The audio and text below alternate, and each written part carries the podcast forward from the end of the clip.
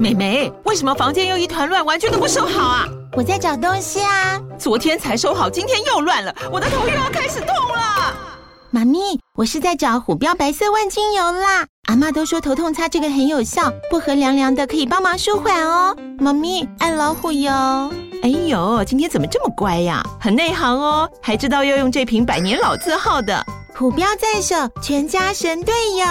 全台各大药局、屈臣氏、康氏美皆有贩售。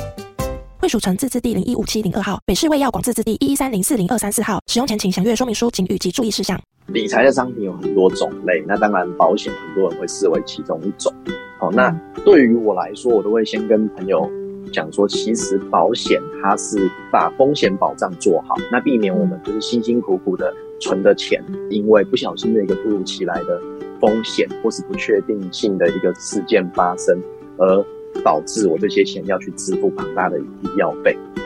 好，那这种事情是没有办法就是去预估跟衡量的。就是为什么我们把风险规划好，相对我们的财务就会更安全、更稳固。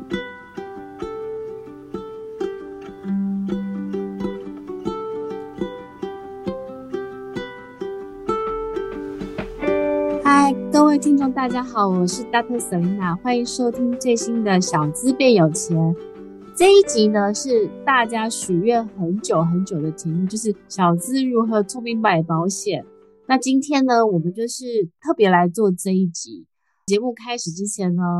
订阅追踪我们的 Podcast 就可以及时收听到我们最新的节目内容。这样子。那今天这一集呢，我们请到了一个大来宾，也就是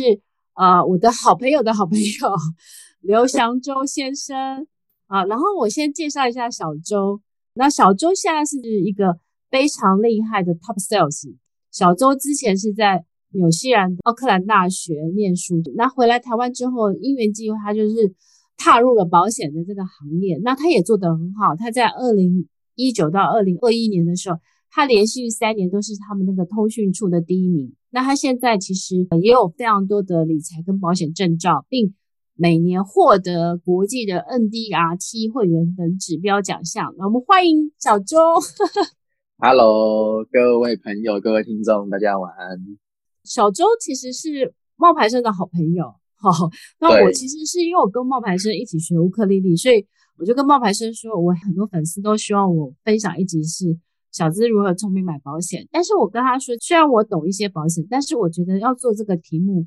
应该是要找专家，所以今天很开心，请到小周来跟我们分享这样子。在开始的时候，我稍微帮小周打一下广告哈。小周其实很优秀，因为他们通讯处大概都是整个体系应该是业绩很厉害的，所以就是出版社找他们出书。那他们今年合出了一本书，就是《勇气乘以选择：人生自由加速器》。做保险不是我们的自愿，但我们因保险加速赢得自由人生。哎，我先讲一下这个书名太长了吧，小周。它真的是有点长，对对对，结合九位作者的意见。好，那等一下我们会有一个时间让小周来帮我们介绍他这本新书哈。那我们先回到我们的那个节目的主题，就是今天这一集其实是因为很多小资族，他们大学刚毕业或是他们研究所毕业，然后开始有人生有第一份工作或薪水的时候，扣掉了比如说租房子、校庆费。然后网络啊，食衣住行，他发现他每每个月可以存下来的钱大概是几千到一两万之间，那他就会发现说，好像保险很重要，但是呢，到底要挤出多少钱去买保险？但是如果保很多的话，可能又没有钱了。所以其实这个问题大家就会很烦恼，就是说保险很重要，但是到底要保多少，或是要保什么险，然后会不会被骗？其实大家都很烦恼，所以今天我们就请小周来帮我们做解答。没问题。那小周，我想问哈，就是说，因为你做保险也是做了几年了？五年，迈入第五年的时间了。哦，那为什么会想要去从事保险这个工作呢？好啊，当初其实就是有一段小故事啦，就是说，因为完全不懂得怎么做理财，这第一点。嗯、好，那第二点是在我人生很重要的时刻。发生了两件事，第一件事情就是不懂得理财，嗯、但是我买了一个自己的房子，然后发现完全缴不出贷款，嗯，才正视到自己的就是财务上不是不会赚钱，也不是不会存钱，可是却就是没有办法学着怎么去做理财，这第一件事。嗯、那第二件事情是在那个同时，我有一个很好的朋友发生了一点就是小意外，嗯、然后我才啊看着就是说他的家人就是一路在医院陪伴他，然后保险这件事情，医疗险帮助了他解决很多经济上的困难，嗯、我才开始反思自己。哦，因为我是属于单亲家庭，我才开始反思自己说，哎、嗯，原来就是呃。好像我很需要一个这样子的保险，因为当我发生这样子状况的时候，我的家庭是没有办法来支持我的。那那个时候正好就是我有一位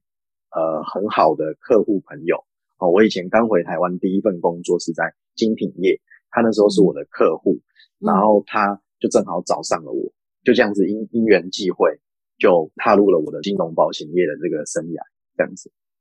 哦，了解。所以其实是因为自己的一些遭遇，所以会让你觉得说，第一个理财很重要，第二个是保对险非常重要，对不对？哎，对，没有错，保对险就是我们不是我们不要盲目的花钱哦，嗯、就是我们应该讲说，我常常会跟我的朋友和客户讲，我们把我的那个财务安全规划给做好。嗯、那财务安全规划里面很重要的一环就是风险保障，就是我们刚刚讲的保险。嗯，为什么我觉得做这一集其实是很有 meaning 的是，是因为我觉得就是说很多人其实搞不懂保险跟投资，所以其实我今天的第一题题目就是说，我想问小资，就是说，其实保险对小资真正的意义跟重要性是什么？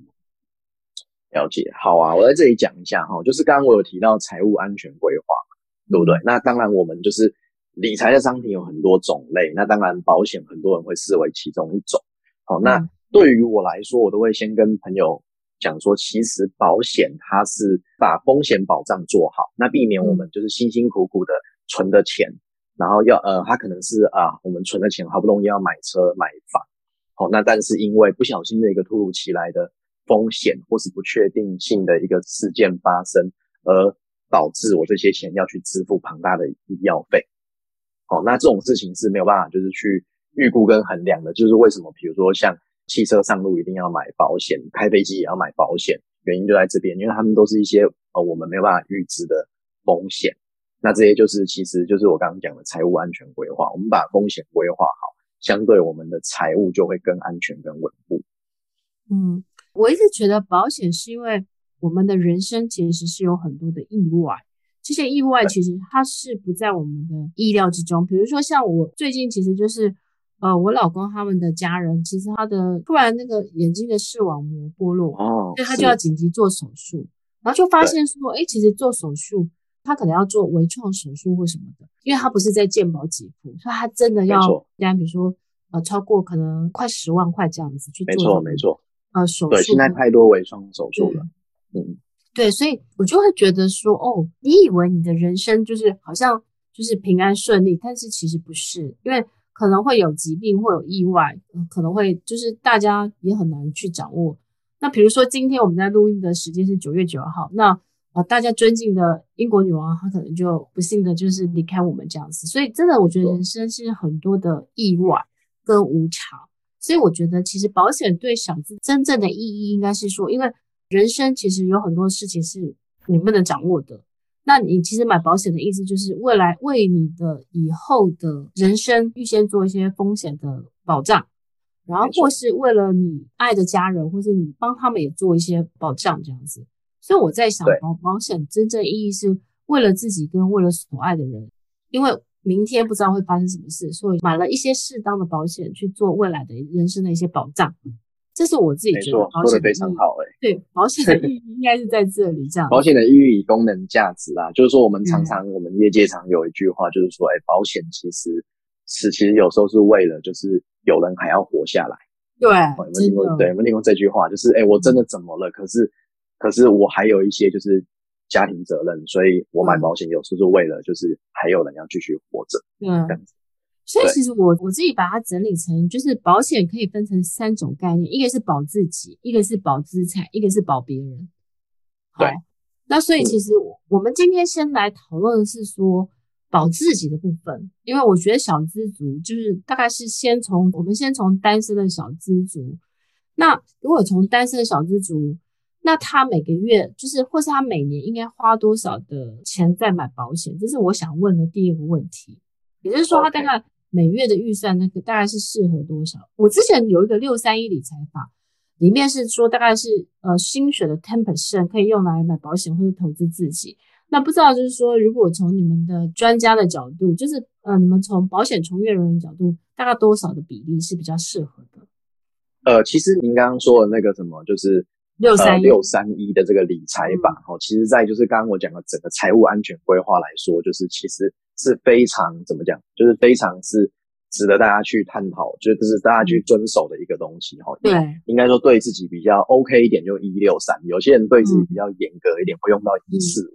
哦，那这是什么意思呢？这嗯，这一六三的六就是我的生活开销。对哦，比如说我一个月赚三万块，那我抓六十 percent 是我的生活开销，那三十 percent 就是我应该要存下来的钱。嗯，哦，那还有十 percent 是什么？就是我要把我的风险保障做好。嗯、哦，那有一些人对自己比较严格一点，他希望多存一点点钱，他就会用一四五。那五五十 percent 就是我的生活开销，四十 percent 就是、嗯、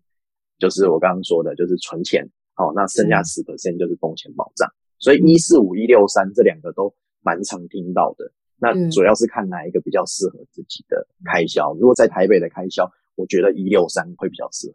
对，其实小周讲的一六三就是老师常跟大家讲的六三一。那如果我们从就是 ten percent 的概念，就是说，如果他三万块，他其实大概是一个月就是大概三千，那一年大概就是三万六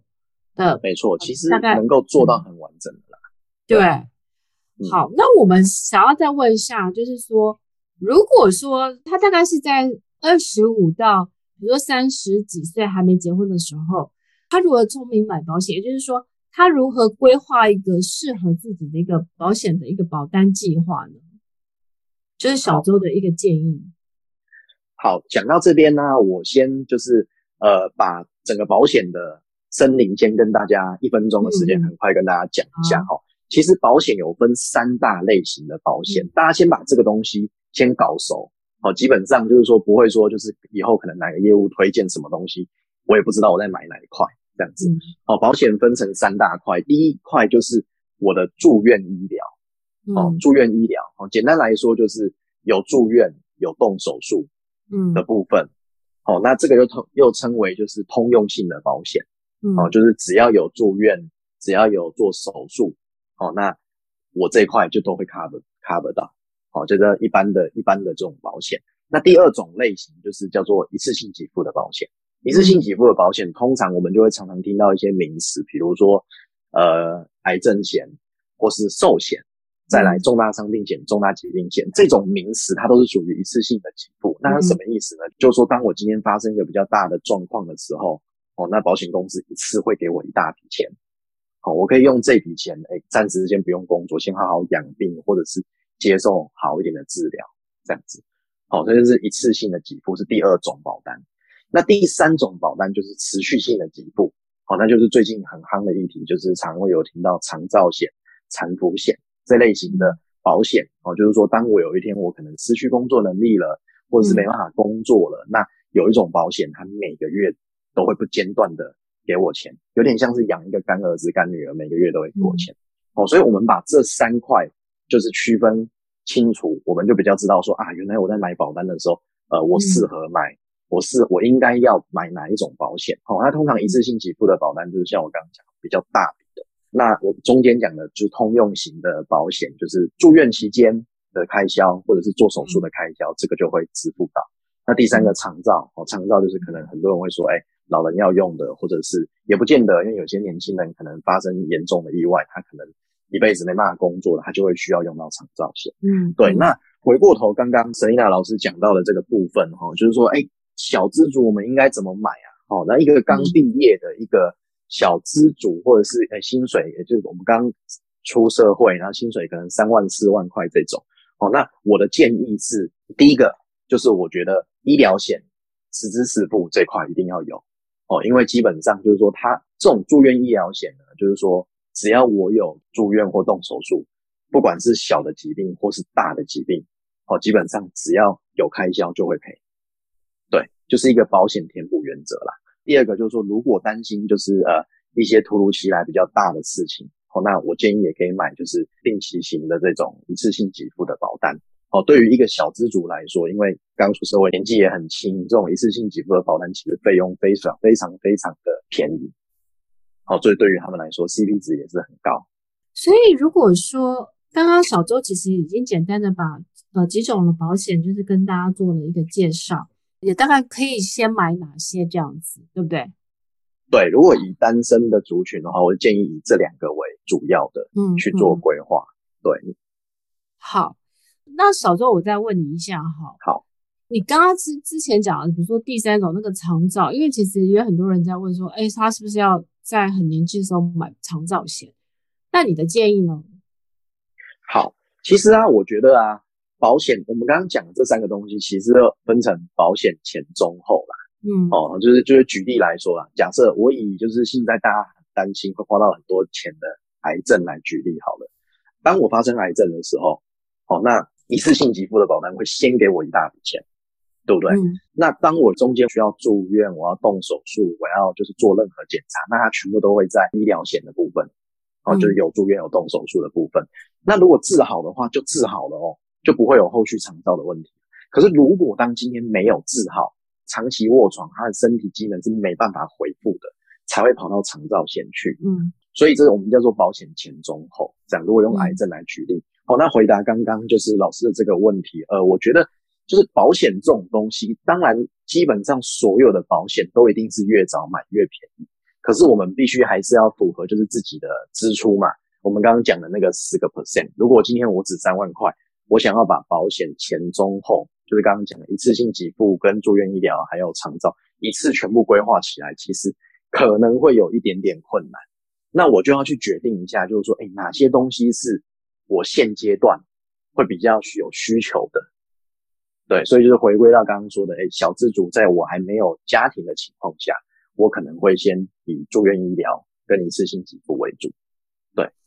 那比如说那个意外险或寿险，呃，意外险它其实算是住院医疗的东西了，嗯、对，所以其实是有 cover 在那边的。好、那寿险的话，它是属于一次性。给付的保单嘛，因为当我今天不小心离开的时候，找上帝喝咖啡的时候，保险公司一次给我几百万的费用，让我的家庭可以更完善的继续过日子，这样子。那这种寿险就是呃一样回归到就是我刚刚讲的，我今天如果是小资主，好，那我是单身吗？还是其实我有一些爸爸妈妈还要抚养，或者是我其实已经是刚结婚的这种小资族，那我就会建议就是迈入有家庭责任的阶段，寿险就一定要做规划。嗯，哦，对，所以我觉得其实很多人都会问说，哎，到底要买什么保险？其实我们真正一个呃优秀的业务，我们是会先去跟朋友聊说，哎，你的家庭的情况是什么？嗯，好，那你比较符合哪些保险内容？我、嗯、其实会去做一个就是聆听，才会去做建议，而不是很多人就会说，哎，我就给你一个罐头保单。可重点是、嗯、我根本不知道你的家庭背景啊，我也不知道你是什么样的人，你有你有没有就是。就是妻儿老小这些我都不知道，我就给你一个建议，那这不是很奇怪吗？真的，小周讲到一个重点哈，我觉得其实保险就是说，保险的产品其实是千千种好了，假设就是有非常多千万种保险的产品，但是呢，其实我觉得一个好的保险员应该是会先了解你现在的 life stage，跟就是了解一下你现在的生活、工作或是呃你的呃家庭的一些状况。然后还有，甚至是了解一下你的过往的一些家族的一些有没有重大疾病这些，那他大概就可以帮你去思考，就是说，诶，什么样？比如说你现在很年轻的时候，你可能就像小周建议的，就是说，呃，一些医疗险啊，呃，或是一些假设是简单的寿险好了，那这些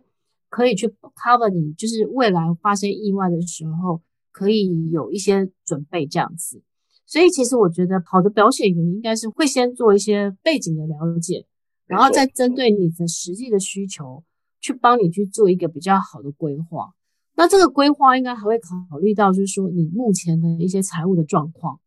哦，没错。所以对，所以其实有些人可能，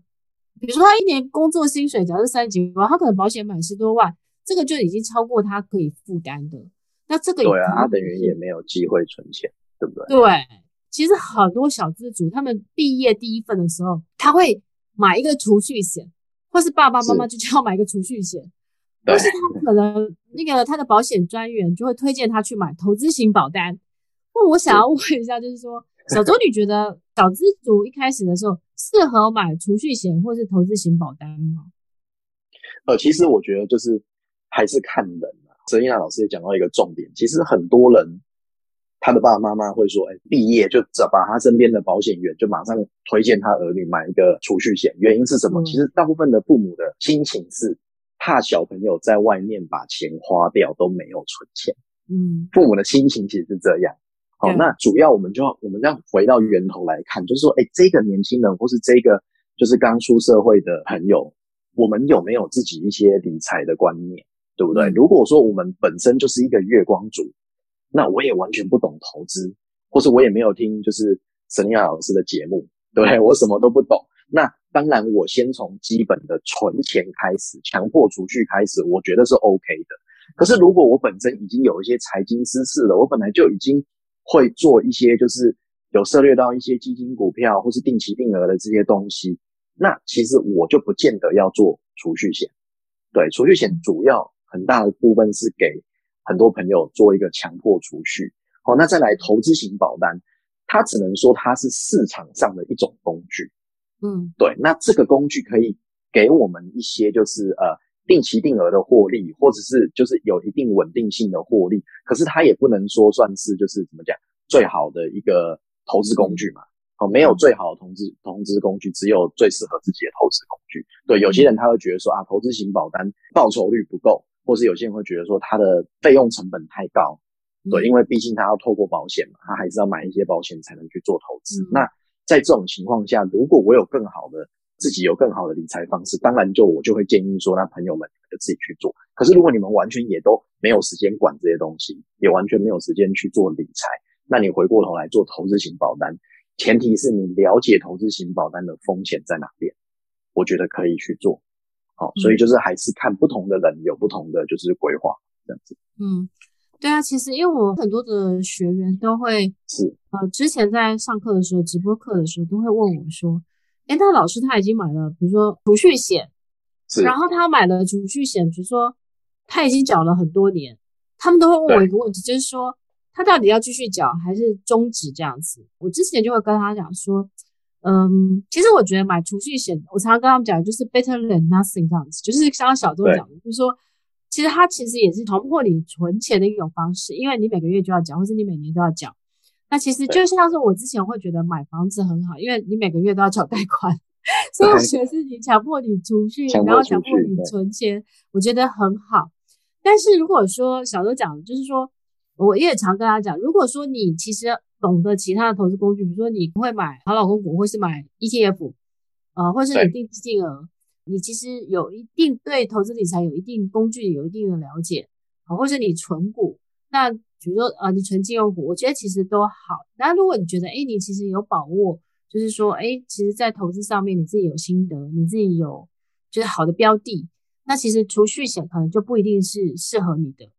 但是如果说你可能都不了解，然后你就是想要单纯的，就是有一点点，就是强迫自己存钱，然后有一点点投资的收益，那当然储蓄险是你可以考虑的。所以没有说产品好不好，就是我觉得还是要看自己。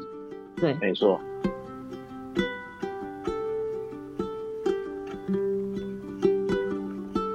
还有一点就是说，就是说给就是呃听众朋友一点建议哈，就是有一些小资族或是他刚。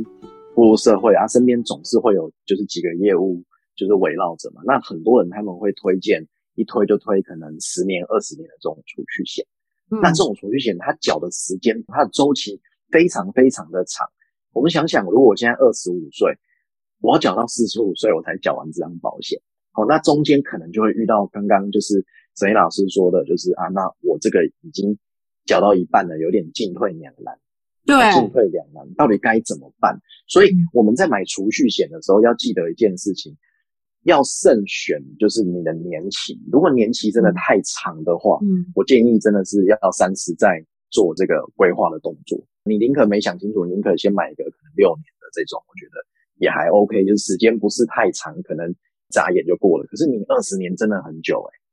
对啊，所以有时候就会面临说，我的保单 是不是要停掉？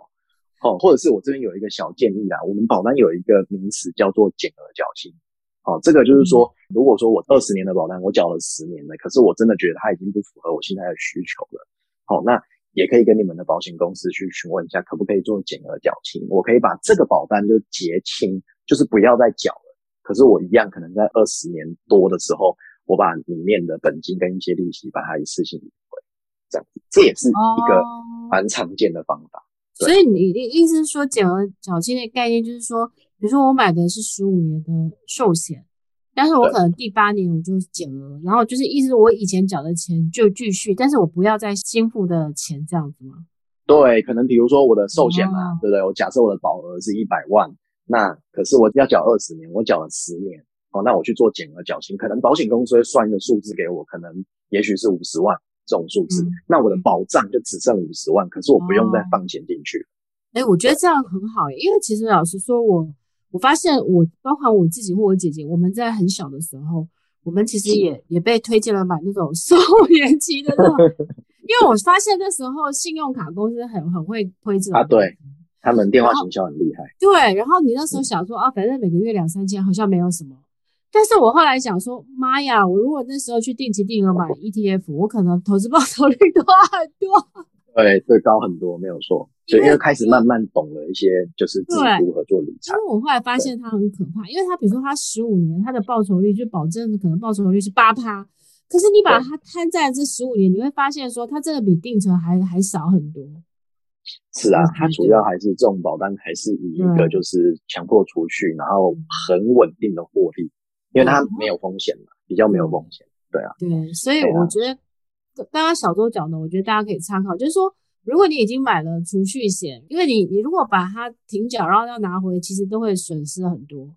就是钱会比预你，比如说你本来缴了三十几万，你可能只能够拿回十几万，那可能都不划算。所以其实小周提的一个很好的方法就是减额缴清，就是说，比如说你已经前面缴了三十多万，那事实上你的保障可能就大概大概那个金额这样子，就不会到你实际上对，对。那我觉得这是已经给缴的人。一个很好的方式，因为总比你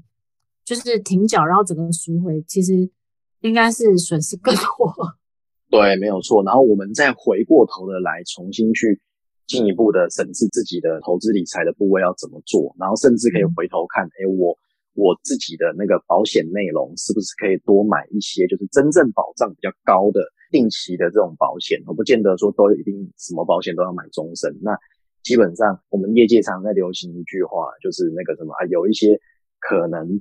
比较老一辈的业务啊，他就是给我们的朋友规划两个终身险就结束了，好，那连实支实付都没有，这就很恐怖。而真正发生事情的时候，他就是什么东西都没有，他只有一点点终身险。哦，所以我们要把这十 percent 就是发挥到最高的效益值，就是说如果真的有状况来的时候，是可以保护我大部分的财务安全的。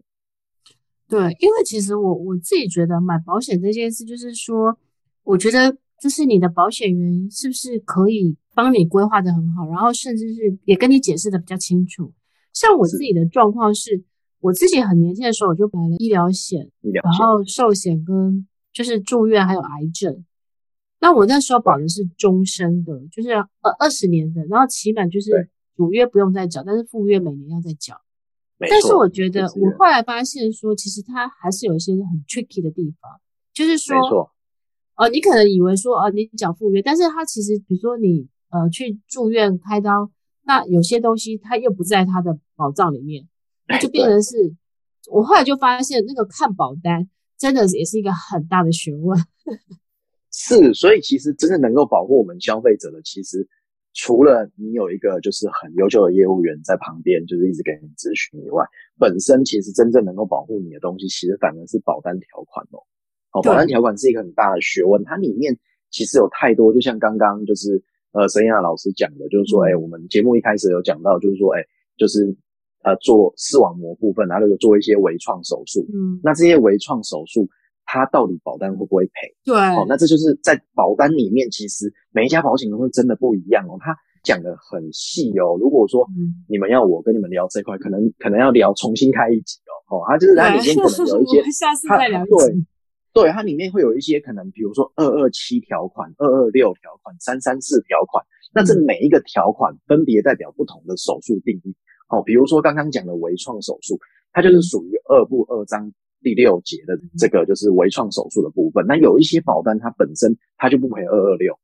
那就会变成它微创所有的微创手术基本上就不赔。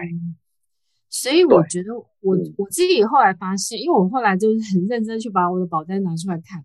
我一开始觉得保单写的好像无字天书，就是每一个字我好像看得懂，但是实际上合起来，我觉得那个 meaning 有很多的。我觉得有很多的空间，所以我真的觉得，就是说，是第一个是当然是找到信任的保险人，专业，而且我觉得他是很会站在你的角度去帮你思考，我觉得这个是很重要的，这样非非常重要。对。然后第二个就是说，我觉得保险公司也很重要，这样子。好，所以对小周，我想要再问你，就是说，那他如何挑选适合自己的保险员跟保险公司？好，这个我简单回答一下哈，保险员呃。我以为你要推荐我，没有啊，开玩笑。保险员要推荐小周。好，保险员的部分呢？那小周这样子会站在客户立场去帮忙规划的这样子。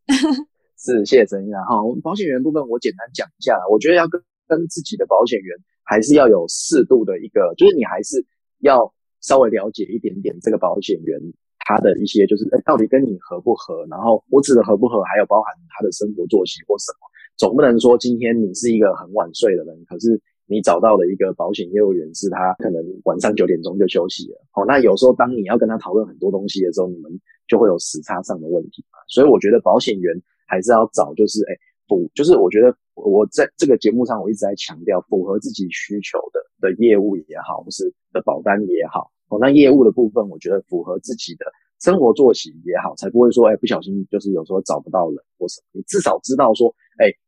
比如说小周好了，小周这个时间点他在干嘛？会不会接电话？还是我十点钟我有很重要事，可是我怕打给他，他已经在休息了，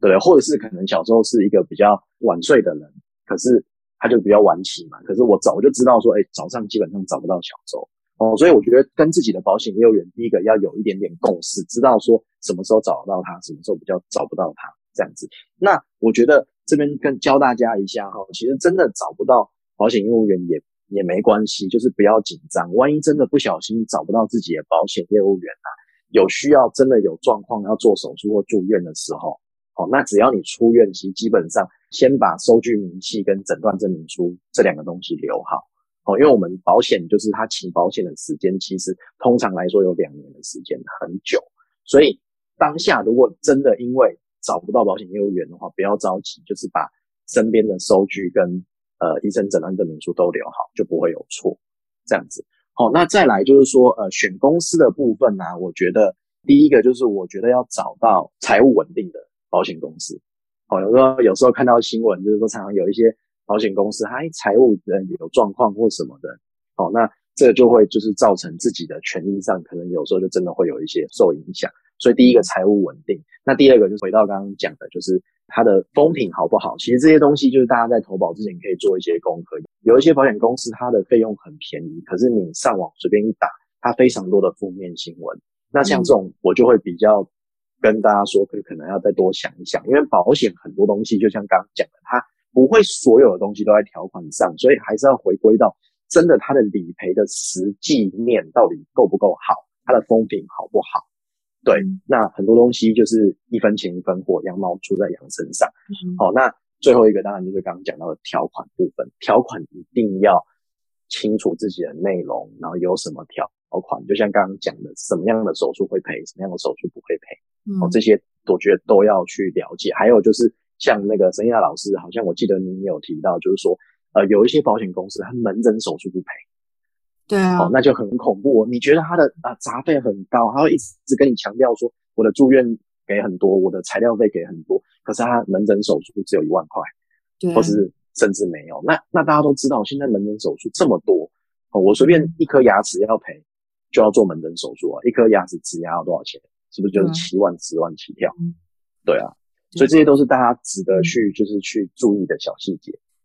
所以，所以我自己一直觉得啦，就是说。其实买保险，其实你就把它当做你在研究一个投资的一个标的，你要花时间去 study。就是说，比如说我们在投资 ETF 的时候，我们要了解说，哎，这个 ETF 它比如说它追踪指数什么，它成分股是什么，它有没有配息，然后它的净值啊，它的比如说它的市价折溢价之间的幅度或什么的。Anyway，我觉得保险其实也是一样，就是你买了保险，到底买了什么？然后它什么东西理赔，它什么东西不理赔，你的权益是什么？我觉得这些其实都都是还是要花时间去研究的这样子。所以我觉得慎选好的保险公司跟好的保险员其实是很重要的。那当然，其实像小周，就是因为冒牌生，就是冒牌生，都是都一直夸奖这样子。所以我觉得就是找到好的保险员应该是很重要的这样子。然后最后我想要再问一下，就是说，那如果说假设他，比如说他买了这个保险，对不对？那他如果不满意，比如说他买了终身的这个医疗险，那他如果觉得这个保险不适合他的，那他处理的小资族应该怎么去处理？就是怎么去处理这个保单比较好呢？哦，OK，了解，我懂你的意思。嗯，就是说，如果今天比如说我买了一张终身医疗，对，然后我真的觉得好像也开始。对对，不适合自己的到底该怎么办呢？对，好，那简单来说呢，就是有几种做法来跟大家分享一下。第一种就是说，我会先去看一下，说我这张保单到底买了多久。嗯，对，如果说因为通常这种终身险一缴大概二十年，嗯，对，那我到底买了多久？如果我今天只是可能买了一年两年这样子，那我就赶快提前下车吧。对，因为毕竟我买到的一个东西就是不符合现在趋势的一个产品。我如果继续就是把它后面的十八年都缴完，看上去好像没有浪费到钱，可是实际上这才是真正浪费钱的。因为其实你又多缴了十八年，然后最后这张保单其实没有什么太大的作用。这样子就是它已经不符合现在趋势了。所以第一个会是建议大家赶快去看一下自己的保单是不是才刚缴没多久。哦，如果刚缴没多久。也就还好，我现在也还健健康康，还可以有机会去做调整，或是可以赶快中途下车，哦，然后再去赶快把自己的保障内容再做一个重新的调整，这样好。那第二个部分就是说，有一些主约它是有保价金在里面的，好，那刚刚有讲到一个名词叫减额缴清，对不对？好，那有一些主约它是可以做减额缴清的，嗯，好，比如说如果我的保单它可能。呃，假设像以前我们很流行卖一种保单，叫做就是啊私人险，对，那私人险它里面是有就是保价金的，所以我可能假设，哎，我隔了三年之后，我发觉这张保单不符合我的需求了，或是不符合现在趋势了，我想要把它解约，可是解约我又舍不得嘛，我又觉得浪费钱，那我又不想要继续缴下去。如果还有保价金的情况，我可以做减额缴清，嗯，哦，就是可能我之前投了可能是一百万的保额。可是因为我现在只缴了三年，它可能会换算成可能十万块或五万块这种保额，然后我把这个账户结清，我就不用再缴了。那最起码就是说，我还是这张保单，我还是有一点点保障。可能你假设我缴了三年，就二十分之三的保障，大概是这种概念。对，那就是保障不会像之前那么多，可是还是有一点点。那我也不会说完全浪费这样子。那我把它停掉。可能如果它是第三十年可以还本，或是第四十年可以还本，那至少第三十年、第四年、四四十年，我可以把这笔钱拿回来。嗯、对，所以第二个是看我的主约有没有保价金。对，那如果真的第三种人就是比较可能很早以前爸爸妈妈都已经帮你缴了，可能已经差一两年了，那我就会建议那就把它缴完吧。对，嗯、不过我真的还是有遇到很多朋友，他们的终身险期基本上都已经缴了八年、十年了。嗯，可是最后他们自己在做抉择的时候，他们还是直接解约掉。嗯、我还是有遇过蛮多这种人的，因为他们其实我发觉就是观念也都还不错，就觉得说，哎，至少我现在还健康了。那对于一个不符合趋势的保单或不不适合自己的保单，我宁可就是赶快换成就是自己需要的这样子。嗯，对，所以这东西就是很看个人。那但是以上这两种方式，一个是。看缴费年期，一个看保价金，哦，这两个部分，我觉得就是就是推荐给大家，就是回去看自己的保单。我觉得今天呢、啊，我们就是听了就是小周这样跟我们分精彩的分享之后，我突然觉得，其实保险是一个好像好像是可以把它变成一个很专门的课程，给系统的话帮大家上上。我们这样聊一聊聊不完，对啊，对，因为光破解就是。第一个是先了解产品种类，再来是说怎么去教你看保单，我觉得这每一个都是很大的一个学问，这样子。是。好，那今天我们很谢谢，就是小周来先跟我们做一个简单的分享，就是说小资怎么去聪明去买适合自己的保单，然后到底买什么，大概预算多少这样子。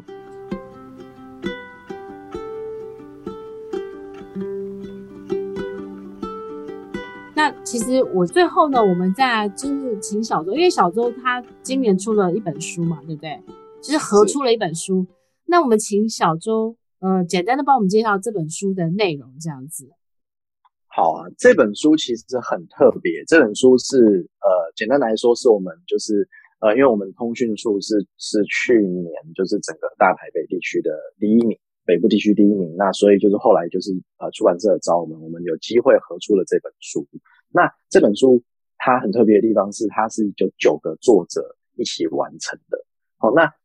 每一个作者来自不同的家庭背景。那像我是从哎哎就是可能国外回来，然后没什么人脉，那如何从没有人脉，然后可以慢慢的就是做到可能通讯组第一名，它中间的一些曲折的故事。好，那包含有一些人可能他是。从餐饮业来的，或者是从医美来的，那都有来自各种不同家庭的背景。有人是因为负债做保险，有人因为想证明自己啊，有人是因为呃要为了孝顺爸爸妈妈等等。好、那中间都有不同的就是曲折的故事了。那我我是希望说，哎，各位朋友，如果你们有机会可以来翻翻这本书，那也许就是呃人生正在迷惘或者想要转换跑道的时候，能够透过我们的文章。给就是大家一点正面的力量，这样子后。那里面我有写到一句话，就是说，其实有时候我们人生在抉择的时候，很多时候放手一搏，就算真的做错了，其实最多也只是回到原点，其实也不会怎么样，这样子。嗯，谢谢小周。其实我前一阵看到一句话，我觉得他他讲的跟小周有点像，他就是说，呃，如果你人人生拼尽全力啊，即使没有给你所想要的。但是老天爷一定会给你更好的未来，所以我觉得其实这这也献给我们的观听众朋友，就是说人生其实就是说，呃，我觉得努力都不会白费啦，所以其实就是没错，放手一搏，然后勇敢挑战。像我自己常觉得，就是说我自己常我自己给我自己设定，就是说，当我尽全力之后，一本事情可能没有到我设定的目标，但我一定也会创下我人生新高纪录。那代表我人生又到了一个新的境界，这样。嗯、没错，凡走过必留下痕迹，嗯、都不会白费的。对，所以，呃，小周可以跟我们讲说，如果要买这本书，可以在哪里买吗？然后书名再讲一次。书名很长，是不是？好，书名是《勇气乘以选择》，勇气乘以选择，人生自由加速器，这样子。好，哎，我记得更长了。没有，就是其实搜寻大标题“勇气乘以选择”就可以了。啊、就是我们主打的内容，就是说其实是九则小故事，因为是九个作者嘛，嗯、然后分别就是有自己的就是呃心路历程，比较不是写保险，主要是写就是自己在就是经历人生这段过程、嗯所。所以应该是这九个呃优秀的保险员他们人生的小故事这样子。对，就是说为什么？对，简单来说是这样。为什么要做业务？一定都有一些就是想要，就像我刚刚讲，想证明自己，或是有负债，或是家里怎么这样子。对，那最最后啊，想不到在这边却就是都有自己不同的一番机遇跟不同的天空。对，所以其实我觉得行行出状元，所以其实不管你做哪个行业，你一定都可以在那个领域都会有，就是如果认真努力，一定都会有 outstanding 的一个好的表现，这样子。所以。这一本书就是推荐大家可以到博客来或是各大书局，应该都可以买得到。金石堂、博客来都有。这样子。我们在呃，我们这个 podcast 呃，就是我们这一集的介绍也会把那个链接放在上面，然后供大家去看详细的内容，或是你想购买的话，这样子。好，是那今天呢，很谢谢小周为我们讲解了，就是呃，小资买保险的一些 tips 这样子。然后相信呢，大家听完之后呢。应该也对小资如何买保险，应该会有一个基本的认识。是。那今天就是谢谢小周，然后希望下一次我们可以请小周来跟我们分享更多，就是下次我们可以来分享，就是那结了婚应该怎么买保险？可以啊，可以啊，有很多，其实真的保险要讲很多，讲不完，都可以跟大家多聊。或是如何退休要怎么去做他的保险规划？其实我觉得不一样，这样子。好。对，那今天我们、这个这个应该 Selina 老师也可以讲，这个这个你很厉害。没有没有没有，就是我们下次一定会再请到小周来跟我们分享更多保险。那希望这一集对于所有许愿要老师来分享小资买保险的听众，呃，对你们有帮助这样子。那最后呢，老师再提醒一下，就是说，如果你听小资变有钱 Podcast，就是说，哎，觉得我们的内容很有帮助的话，麻烦给我们五颗星的评价啊，然后并且就是希望大家可以订阅，然后或分享给你其他的好朋友这样子，那大家一起可以一起成长，一起变更好这样子。那最后呢，呃，就是收听我们的节目的听众呢，都可以登录老师的六三一理财投资的 APP，输入 Selina 就可以免费体验我们那个 VIP 七天的那个功能，这样子。我们再一次提醒大家，那我们在九月的时候呢，其实这个六三一理财投资 APP 呢，会加上一个新功能，现在在测试，就是。可以用那个发票载具发票，就是你你连 key 都不要 key 了，就是我们自动会帮你，你只要用发票载具，你的那个每一笔记账都可以成功的记下来这样子。那这个就是我们很开心可以有这个新的功能即将要上线。最后呢，我们再祝福小周这本书大卖，然后那个小周的业绩持续保持通讯处第一名，甚至是全富邦人寿第一名这样子。我跟大家讲，稍微稍稍微想一下，我呢今年呢打算呢也去考那个保险证照。小周说要帮我恶补，